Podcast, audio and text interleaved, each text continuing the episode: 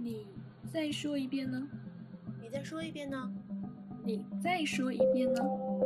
你再说一遍呢？你再说一遍呢？你再说一遍呢？你再说一遍呢？你再说一遍呢？你再说一遍呢？你再说一遍呢？好吧，那我再重新思考一遍。Hello，大家好，我是卡卡。Hello，大家好，我是周周，欢迎来到你再再说一遍遍呢？我要跟你说一件就还蛮有趣，但对我来说还蛮悲哀的一件事情，啥？就是我之前不是一直就有跟你吐槽，然后说我们专业怎么怎么不好嘛。嗯，但是就说实话，其实我之前跟你吐槽的时候，我虽然知道我们专业不好，但是我只有一个比较笼统的印象，就比如说像是呃设计行业非常常见的熬夜赶项目啊，或者是甲方爸爸比较难缠之类的嘛。结果，结果上个月的时候，我进了我一个大学同学他建的跑路交流群。跑路交流群。没错，然后我才第一次对他那种没落有一种非常量化的了解。他的没落。真的很离谱哦，就是那个交流群，他从建成，然后到我看到为止，陆陆续续加进来差不多四五百号人，你知道吗？就我们一个年级才一百来号人，然后他这里居然有四五百号人，等于是就是一整个专业的人都在里面了。嗯等于是一整个专业的人都在想跑路。是的，然后里面就涵盖了他从一三一四级的学长学姐，一直到现在二零二一级的学弟学妹。然后我们就在群里面交流，就各种什么毕业之后可以干嘛，或者是转行可以干什么的信息。然后是上个星期还是上上个星期，就有一个人建立一张 Excel 表，让我们已经工作的人填一下自己现在的工作和年薪。哦哇，我觉得你真的可以猜到接下来发生什么了。但是就这种表啊，就是真的会有人把自己真实的这个年薪写上去吗？会的，因为我们是没落的行业，这种东西就是大家穷的时候都愿意写。反正也不会比这更穷了。是的，然后就在那张表里面，年薪比较高的，就我这里说的高，都不是什么四五十万什么的，因为我们才毕业没几年嘛，然后也不是金融、计算机这种行业，对吧？嗯，就我说的高，差不多是二三十万这种吧。它这里面除了一个是在干本专业，其他全部都是其他行业出来的。哇，那就很离谱而且离谱。对，而且就是最好笑就是。这个人就仅仅是这个本行业的，因为我们那个表格有一栏是备注，他本意是想让我们填一下，比如说自己的工作时间，然后福利啊什么，或者是薪资构成之类的。嗯，结果这个人他直接在备注里面写啊，感觉越来越没有盼头了，随时可能降薪，而且已经降过两次了。太惨了吧！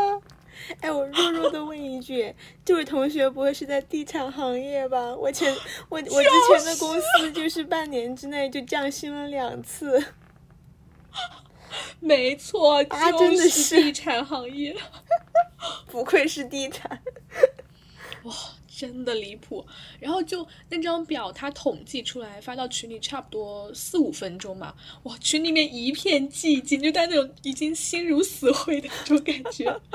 然后就不知道谁突然发了一句话。就大家又开始非常激烈的讨论，然后就有很多还在上学的那种学弟学妹嘛，他们就出来声讨我们，你知道吗？他就说：“不是伟大的设计师吗？怎么就挣这么一点东西？” 然后我们就很多人就出来说，根本就没有办法做设计啊，就基本上都是在做那种画图的马仔，从早画到晚。然后就我当时看那个聊天记录，我就感觉就看着看着就感觉好像整个人都飞出去了，我就脑子里突然就闪过了我刚入学的时候，然后我的公共课老师他当时站在讲台上拿着话筒，超级自豪的跟就是底下的我们说，你们知道为什么我们的课程这么多吗？因为我们的专业培养目标不是为了让你们去画图的，是为了培养你们成为未来的设计大师的。你们以后是要去做设计优化，就是我们周围的生活的。哇，我当时真的有一种恍若隔世的感觉。有一种吃了大饼的感觉。是的，我就开始回想嘛，就是我过去的大学生涯，然后我上过的专业课，然后包括我遇到的老师，我周围的同学和他们现在的处境，然后我的脑子里就突然闪过一个问题，就是高校究竟应该育人还是育专业？那我也突然想到我之前的专业课老师，因为我大学跟你不太一样嘛，我是属于理，就是比较偏文科性质的，学的是管理类的课程。那所就我们管理类的课程，大多数的课程它会是跟企业里面的管理相关的。然后我们的专业课老师就会告诉我们，就是比如说我们以后遇到什么样类型的人，应该怎么去管理他，然后以及不同类型的人在团队中更加适合扮演什么角色。我们在一个企业的不同阶段可以制定什么样的策略来激励员工等等。甚至还有一门课程叫运筹学，这个课程不知道你们有没有听说过？就这门课真的绝了，它真的比高数还难，真的是。因为那时候我们也学高数，然后也学运筹学，然后就觉得高数远远 远远没有运筹学难。它这门课程的就是内容，其实就从名名字上，我大概解释一下，它从名字上是很容易理解，就是运筹帷幄，简称运筹嘛。但它其实它这个里面使用了非常多的数学工具，其中就包括了有概率统计啊、呃数理分析啊、线性代数啊、逻辑逻辑判断啊等等。那它是通过就是构建数学模型来研究一个组织系统中的人财物的组织管理和筹划调度的问题。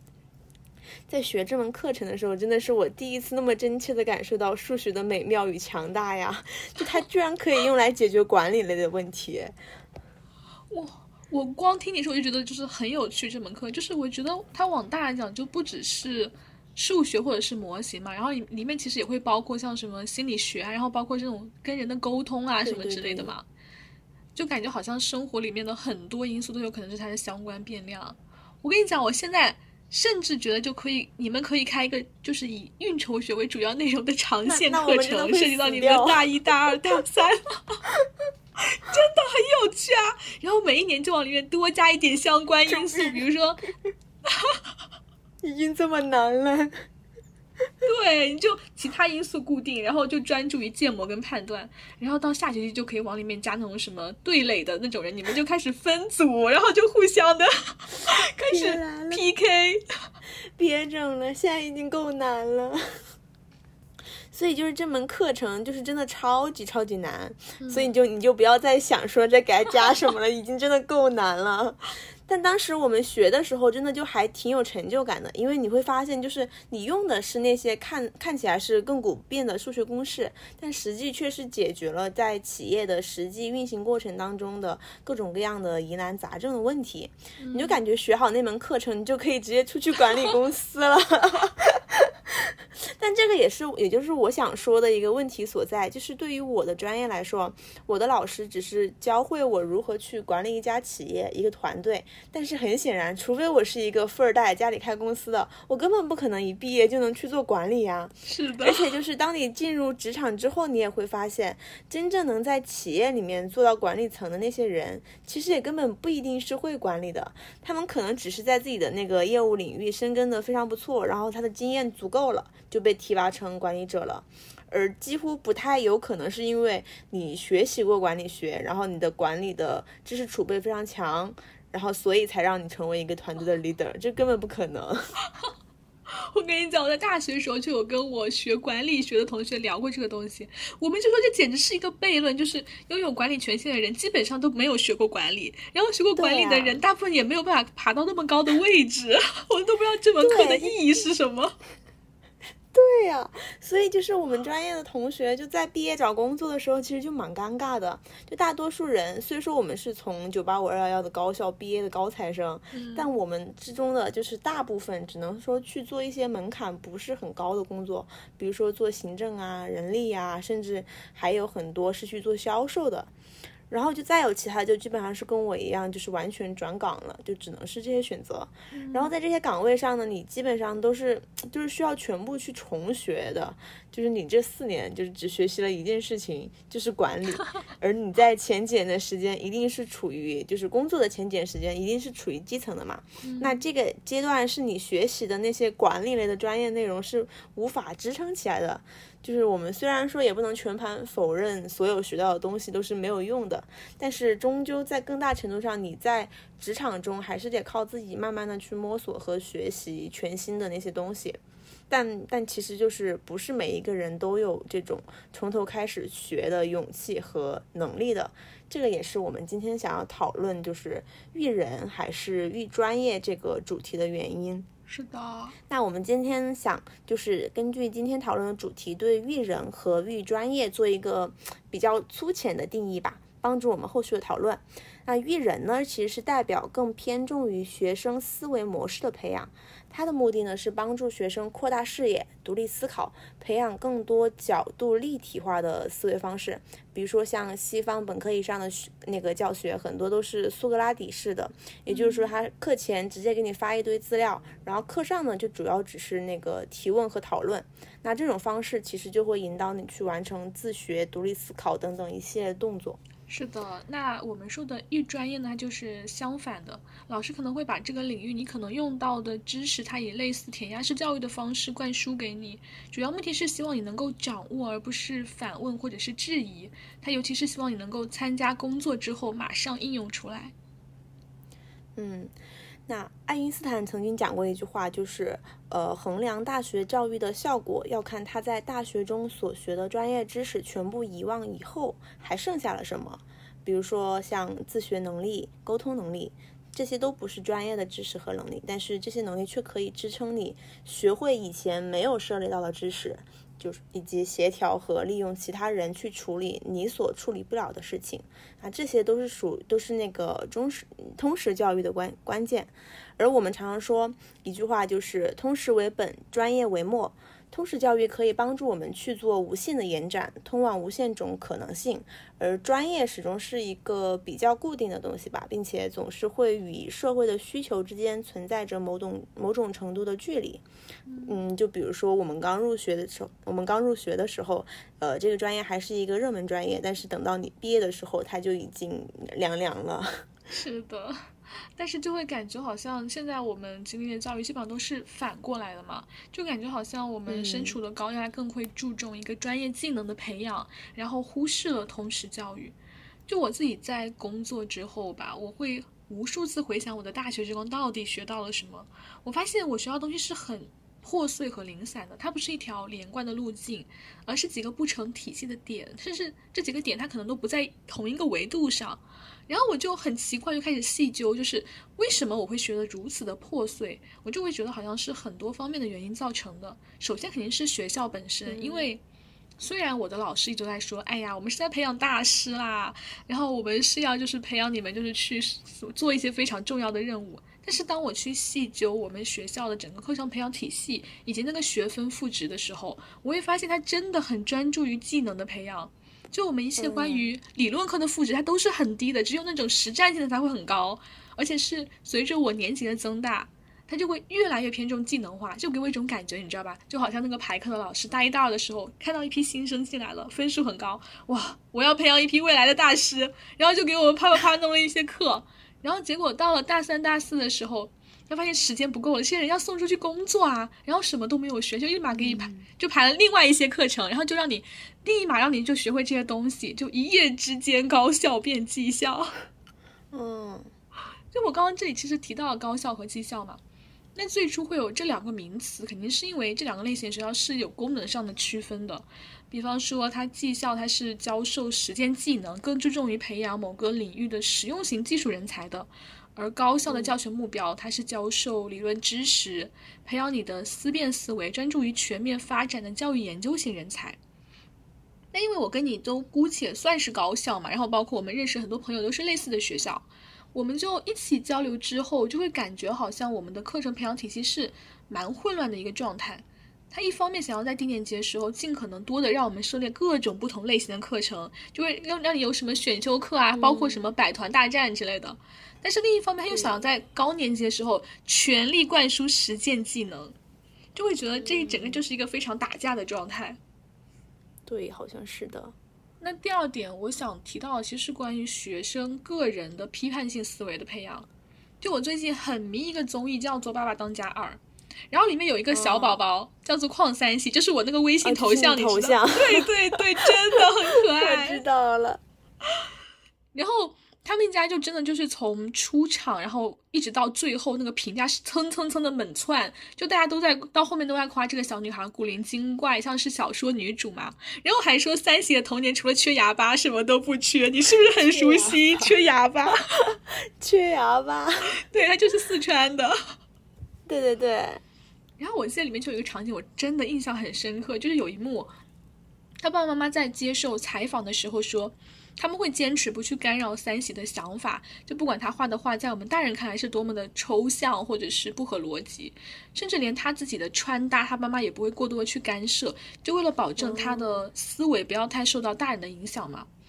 哇！我当时看到这段采访的时候，真的有自己的童年被治愈的感觉。然后我去看那个弹幕，然后也一排排都在刷说落泪了。我小时候根本没有这种想法，什么巴拉巴拉的。是的。然后包括我最最新的一期，然后就有一个场景是天空就是马上要下雨了嘛，然后另外一个小孩就说：“那我们赶紧走啊，怎么办嘛？”然后。三三喜他就说：“他说没事的，天上拿个云朵来遮一遮吧。”哇，我当时在想，这是多么浪漫的表达。我的天呐！是的，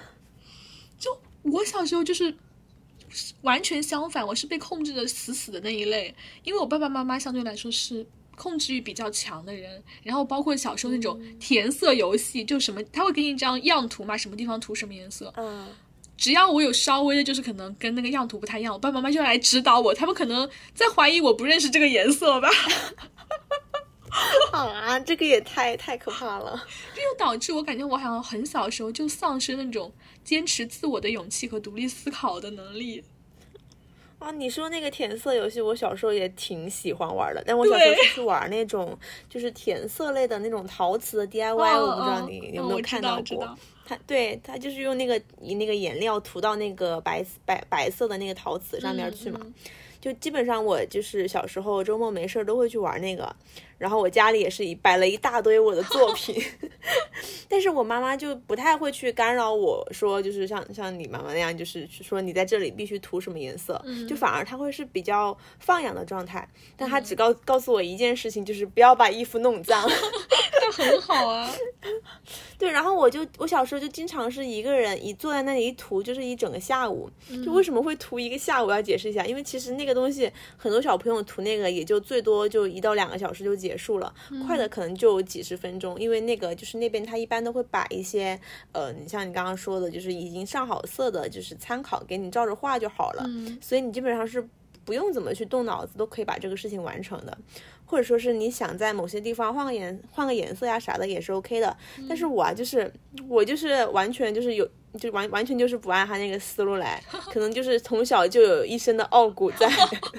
我就觉得我我不要跟别人涂的一样，我就要弄出一个最独一无二的作品来，所以每次我都要在那里对着那个白膜思考很久，我才能下笔。但我现在回想起来，小时候这种经历真的就是有赋予我很特别的能力。比如说，我在现在我会发现，呃，我对于色彩的敏感度会强于我周边的人。很多人可能看不出来一些相似的颜色之之间有什么区别，或者说是无法记忆某种颜色，但我是可以很轻易的就可以辨认出来。然后就是还有就是对于色彩的运用啊、搭配啊什么的，就是即使我没有很系统的学习过可能艺术这块、设计这块，但是经常也会被别人夸说审美很好。所以就是你刚刚这么一说，我才猛然找到了我这个就是能力的源头，可能就是从小时候的这种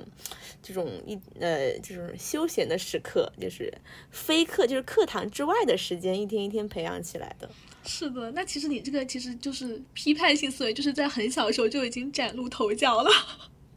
就我就不要，是的，我我就是跟你，其实我跟你交流过程中，我也会发现，好像你跟我的思考问题的方式是很不一样的，就还蛮适合设计的，起码比我适合设计。啊，我真的超级想学设计的，但我就是在这个时候，我爹的控制欲就来了，就你不能去学设计，有毒。学设计会头秃。他说，我感觉我自己好像是，就一开始就是被控制比较死嘛，然后我后面包括就是接受了九年义务教育，然后高中的应试教育之后，我感觉这种思维模式基本上就是已经根植在我的血液里面了。我的观点就是，老师说的一切都是对的，我只要动动笔头记下来就好了。反正最后考试考的也就是老师上课说的这些东西嘛。然后等到我上大学的时候，我也是秉持这样的观点，就所以只要所有就是只要动笔头的课，不管是文科理科，我的分数基本上都是前几。但是你要问我真的学到了什么，没有的。我甚至这学期考完，下学期我就忘得差不多了。哎，我跟你讲，我之前学语文的时候就跟你一模一样。我那个时候就觉得古诗词这个东西，它就是应该就是就只能死记硬背啊，我也完全不去理解它背后的故事环境啊、文章立意啊什么的，反正就是一顿一顿乱背。然后我还几乎都是班里就是最快背完的那批人，就背的超快，但是忘的也超快。我真的就是可能考完没隔一周、一周、两周，下个学期反正肯定就忘得一干二净了。下个学期要背的。又重新背，真的是，哎，我就感觉好像我这样是基本上丧失那种举一反三的能力的，就我没有办法去找到一个问题的核心，尤其是工作之后越来越明显，就它可能是核心相同的问题，仅仅因为他们的表象不太一样，可能发展方式不一样，我就没有办法把同一个方法沿用到不同的问题上，就包括可能很多时候和别人面对同一个问题，然后。即使我心里面有更好的想法，或者说我觉得你的提议不是很好，我都不太会去指明，就是我是很踌躇的状态，因为我害怕质疑别人所带来的后续一系列麻烦。就比如说，哎，我提出了新的想法，突然又来质疑我，然后我们又要开始就是互相的争吵，干嘛干嘛的，我就很烦后面这些事情。但是我就会觉得，这不就是高效存在的意义吗？正是因为就是我们过去的历史是我们迫切想要普及教育，然后我们的人口密度又导致我们在前期不得不选择一个比较简单粗暴的普及教育的方式，也就是应试教育，所以才需要一些高校的出现，在学生三观形成的时候，帮助他们摒弃曾经的错误的思考方式，然后去开拓自己的思维。嗯，说到这个，就我也会发现，说我在大学里面学习到的东西啊，好像我那些就是死记硬背的理论啊、公式啊什么的，真的就现在也是一点都想不起来了。但我是就是但至今就记得很清楚的一个就是。那个我们专业上的一个概念叫边际效用，就这四个字，就这个词语，它是出现在一门名叫微观经济学的课程里边。然后它的那个书面定义我解释一下，它是呃每新增或减少一个单位的商品或服务所带来的收益增加或减少的效用。就可能就是从它的那个定义上面，其实蛮难理解的。但我们那门课老师真的就属于很厉害的那种，他的课就每每每年都是一秒都抢没的那种，就跟抢演唱会的票一样。然后我当时就非常有幸的抢到了，给我高兴坏了。然后就本本来就是那个经济学算是一门比较繁琐和枯燥的课程吧。嗯。但当时他在讲这概念的时候，就举了一个例子，就我到我一直到现在都在生活中都还经常引用这句话。他就说，以后你在家在家吃饭的时候，你妈妈再逼你一定要节约粮食，把桌上的饭菜全部都吃光的话，你就可以跟他说，我不能再吃了，再再再吃下去，我的边际效用就为负了。所以他这个就能帮助我们就很很好的去理解就是这个词，所以反倒是这种更加灵活的教学方式，我觉得会让学生对知识点会有更深刻的印象吧。是的，我感觉就是我记忆深刻，也都是类似于你这种非常生活化的那种场景的，然后才会带来的知识点。但我就会觉得，好像我们这里是不是对老师要求有点过高了？嗯，是是了是了。那说回到就是关于批判性思维这一点嘛，我刚刚突然想起来，就我之前有在 B 站上看到一个上交的毕业生他发的一个视频。然后呢，他主要是对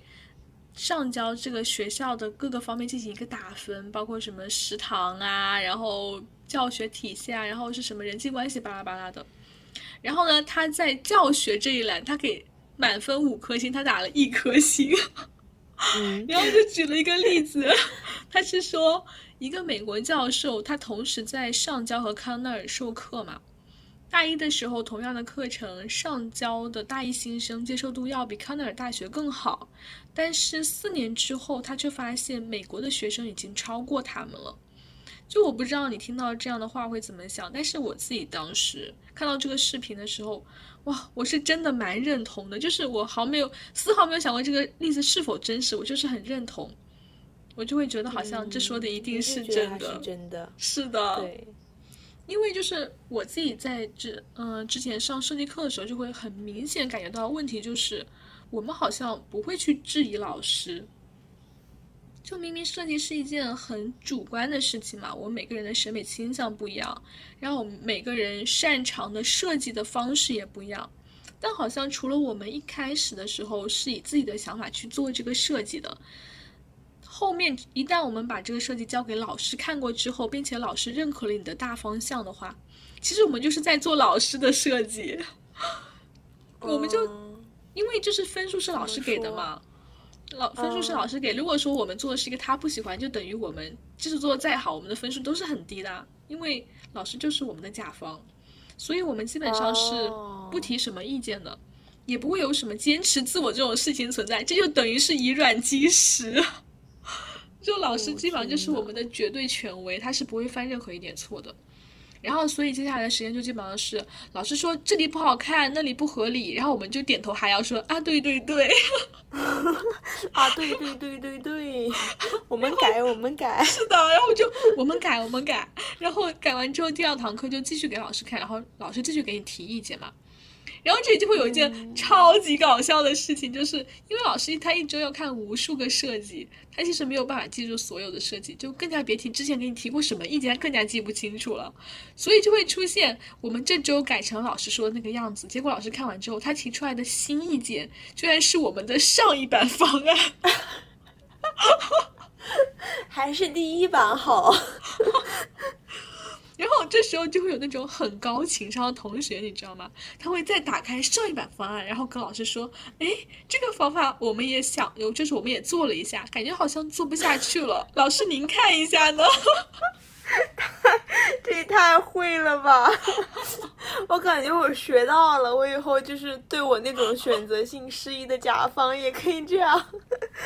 不可以的，真的不可以的，甲方会记起来的，因为我们当时就可以明显感觉到老师愣了一下之后，然后他好像就想起来一样，然后就继续巴拉巴拉提新的意见，就绝口不提之前那个方案了。所以我有时候真的不太明白，对呀，我就不知道老师是真的觉得这个方案不好，还是说他就是有一个 KPI，他要你从这个学期开始改到结束。哦，我的天呐！就是你你这么说的话，就感觉我真的想起那句，就是之前有一句老话说，学校就是一个微型社会的这种感觉。是的。就像你们跟就是老师跟学生这种关系，就真的就是甲乙方之间的关系啊！就不管你做成啥样，你做的好做的坏，他都能给你提一堆意见出来。是的。就好像他们就是他们付了这个钱，就必须要提到足够多的意见，才觉得这个钱花的值了。花钱买提意见。哎，真的无语。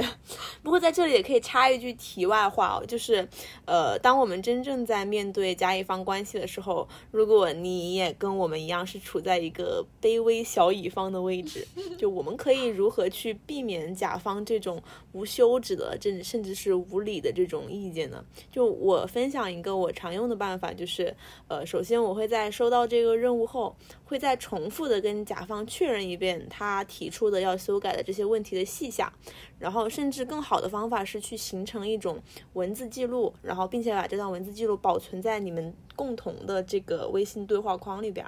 这样做的话，其实有两个好处，一个是证据留底嘛，然后另外一个就是因为有了这个留底的东西，甲方他自己也会为了就是维护自己的形象，他也会就是对这他提出来这几点意见加深印象，也就会比较难出现刚刚说的那种就是改完又改到第一版的这种事情。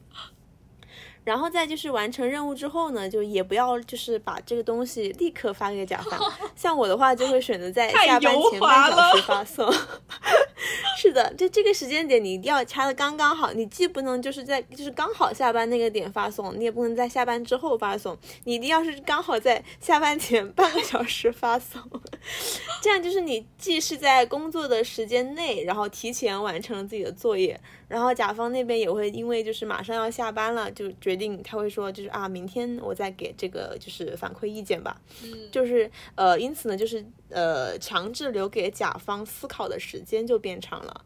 那这段时间其实也会消磨掉很多他的那种冲动的、不合理的想法和意见，他自己就能消化掉了。但这些只是我自己在实际工作中就是的应对方式，听友们也可以就是有选择性的参考，有更好的方法也欢迎在评论区跟我们探讨一下。是的。那第三点呢，我想提到的其实是关于高校对老师的一个考核制度。就我上大学这几年，我觉得会有两种类型的老师会让我记忆特别深刻吧。第一种就是那种只念 PPT 的老师。哦，就一般这种老师就是我们前面说的专注培养专业技能的老师，他 PPT 基本上就是每页一个文本框，然后页面上下左右各留两到三公分的一个距离，然后往里面复制大段大段书里面的文字。是的，而且这种老师一般还有一个特点，就是他的 PPT 是万年不更新的。我记得我当时是一九还二零年上的一个老师的课。那本教材已经出到第六还是第七版了，他还在用第四还是第五版的书做 PPT，然后每次读到不太一样的东西或者新增的东西，他被我们提醒，然后他就是一句话：一切按照最新版本为准，突出一个死性不改。是的，我就我在这里不评判他的课堂氛围如何啊，就是我知道就是有些课他可能就是比较无趣的嘛，他就是需要靠大段文字去记录的。所以，我评判一个专业技能培养型老师教学方式好坏的方法是，呃，他上的课能否能让我在以后的工作中有所运用？我的答案是基本不能。嗯，首先就是说清了，是的，首先就是他的课就是很无趣啊，没有什么人会听啊，就是很很助眠，我只能说。然后就是因为他的 PPT 实在是太老旧了，很多东西都已经跟不上时代了。就是我们知道，一本教材它从编撰出来，然后到出书，再到整个大学都推广用这本书，中间起码得五六年的一个时间。他还用的是上上版教材，这里面起码是有一个十几年的一个差距。我们现在生活的可是日新月异的二十一世纪，别说十几年了，你就是光四五年就会有一个翻天覆地的变化。就我就觉得他就是，而且是像，而且像你们设计专业这种的话，应该变化更快吧？是的，所以就基本上是没有什么用的。然后另外一种就是跟他相对的，我非常佩服的老师，我就会觉得他上这门课是真的非常热爱自己的专业。他讲这些东西的时候，眼睛里面都是有光的，就。这个光就会吸引学生，就更加就是会勤于思考他这个专业嘛。然后我就记得我那个时候有一个老教授，他当时给我们上课的时候已经六十多岁，马上就要退休了。我们算是他最后一届或者是倒数第二、第三届的学生吧，就是本科生。他就会给我一种很文人风骨的感觉，他讲什么都是很从容的状态，然后穿那种棉麻的。棉麻的衣裳，然后前面挂一个老花镜，你知道吗？平常 平常上课的时候就是引经据典，中间还会穿插他过去做的项目，还会就是特地留几堂课带我们去实地考察，就是去跟我们讲这个事这个东西发生的整体的一个发展脉络。然后这种就这个真的蛮不容易的。是的，其实那其实这种就是我们提到的嗯育人型的老师嘛。然后我至今记得中间有一堂课。他说到了一些他非常遗憾的事情吧，就即使是他那个高度的人，就也没有办法去阻止的事情，因为他当时其实已经是我们中国某个保护协会的会长了，就是算是很高的一个位置了，但他都没有办法去阻止。就大体意思是说，因为我们现在的发展太快了，导致我们对于以往那些旧的风俗、旧的遗址和旧的文化，都是一种非常无脑的一刀切的割弃状态。那其实，在这中间丢弃的就是我们最本真的文化，就会造成我们的文化断代。然后我就看到他在讲这些事情的时候，眼睛里有一层水雾，就隔着那个电灯的光就反反射出来。哇！我当时真的对，然后这个事情他讲完之后，他就说：“嗯，我已经老了，这些事情还需要你们年轻人的努力，希望大家能够把他的事业传承下去。”哇！我瞬间热泪盈眶。哦，这所以就是爱与不爱，真的是可以很明显感受到的。是的，然后就所以我们课后我们自己就会针对这种现象去聊天嘛，就很想知道。为什么一个青年教师反倒上课上的死气沉沉，然后一个就是马上要退休的老师反倒就是好像还有那种你可以感受他那种内心的能量在。嗯然后我们当时一开始聊的时候，其实是很表层的，我们想到都是一些什么，比如说这个老师的教学水平不行啊，或者是呃老师年纪比较轻，还没有经验之类的。直到后来有一个同学的发言，他真的让我醍醐灌顶，就是他完全抛开了就是个人层面一些比较细小的原因，而是从一个更高的视角去考虑造成问题的一个普遍原因，就是他说，现在的青年教师他又要做科研，又要评职称，巴拉巴拉一堆，哪里有时间来改善 PPT 呀、好这都是现实啊！就这都是家里人很有钱，然后不求虚名的那些人，或者是我这种，就是我这个老师这种已经功成名就的老师做的事情。唉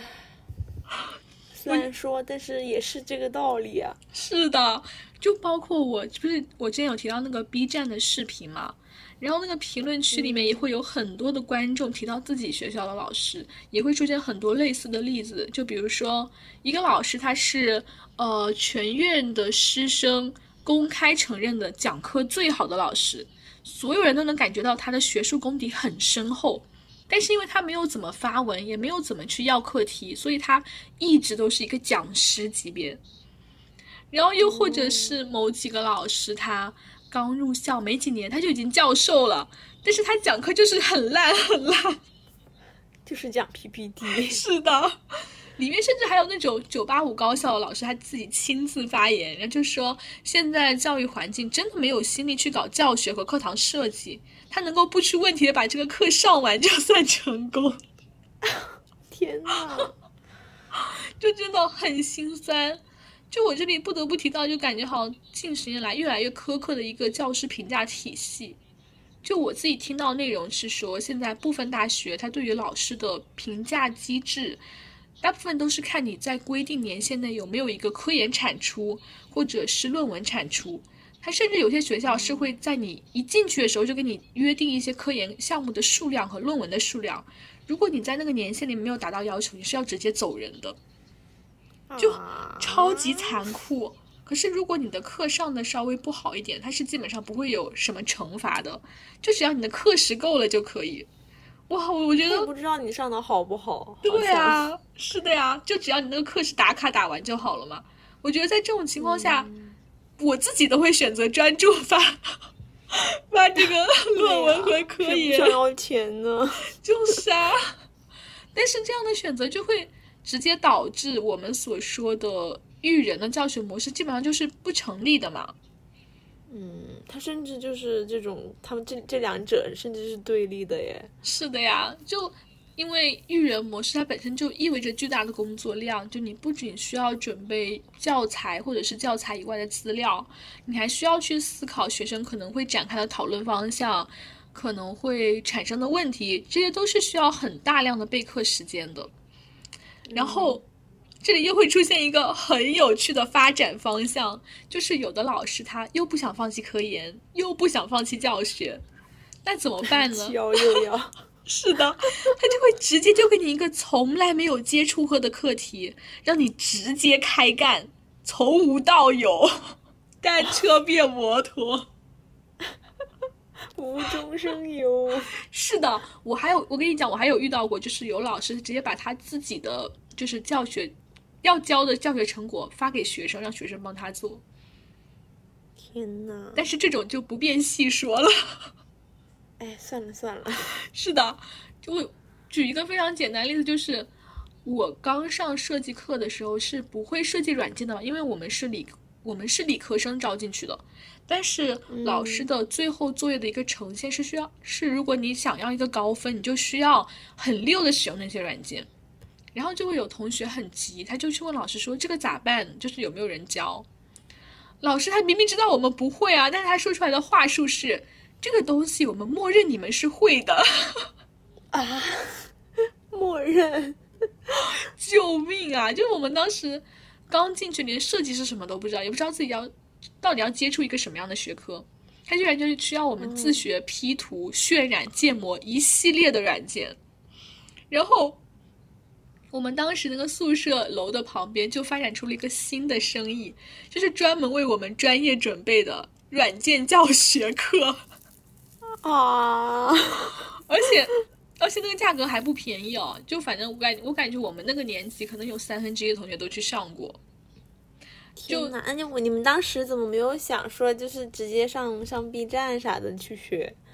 就是 B 站上教都是比较粗浅的，它就是我们如果是在那里学是比较系统的，它会涉及到比如说你的材质怎么调才是会更好看的，就是它那些都是非常实战中的经验，B 站是教不了你的。好吧，我想到我之前学 PS 的时候就全靠 B 站。哦，是的。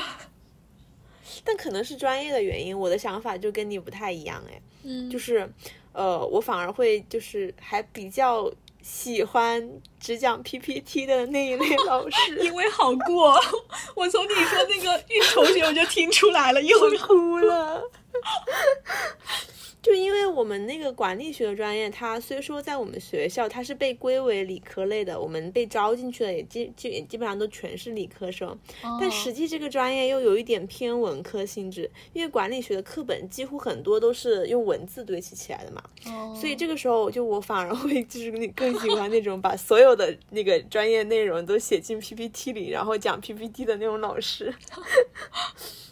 因为这种就是你在我在课后课后或者是复习的时候就更有把握了，然后我也不需要就是花很多时间去呃就自己总结课堂要点啊、复习资料啊什么的，因为老师已经把这个东西给你了，然后你只需要去打印店把那个 P P P P T 打印出来，然后甚至有的考试是开卷，你只需要去打印出来带过去就可以了。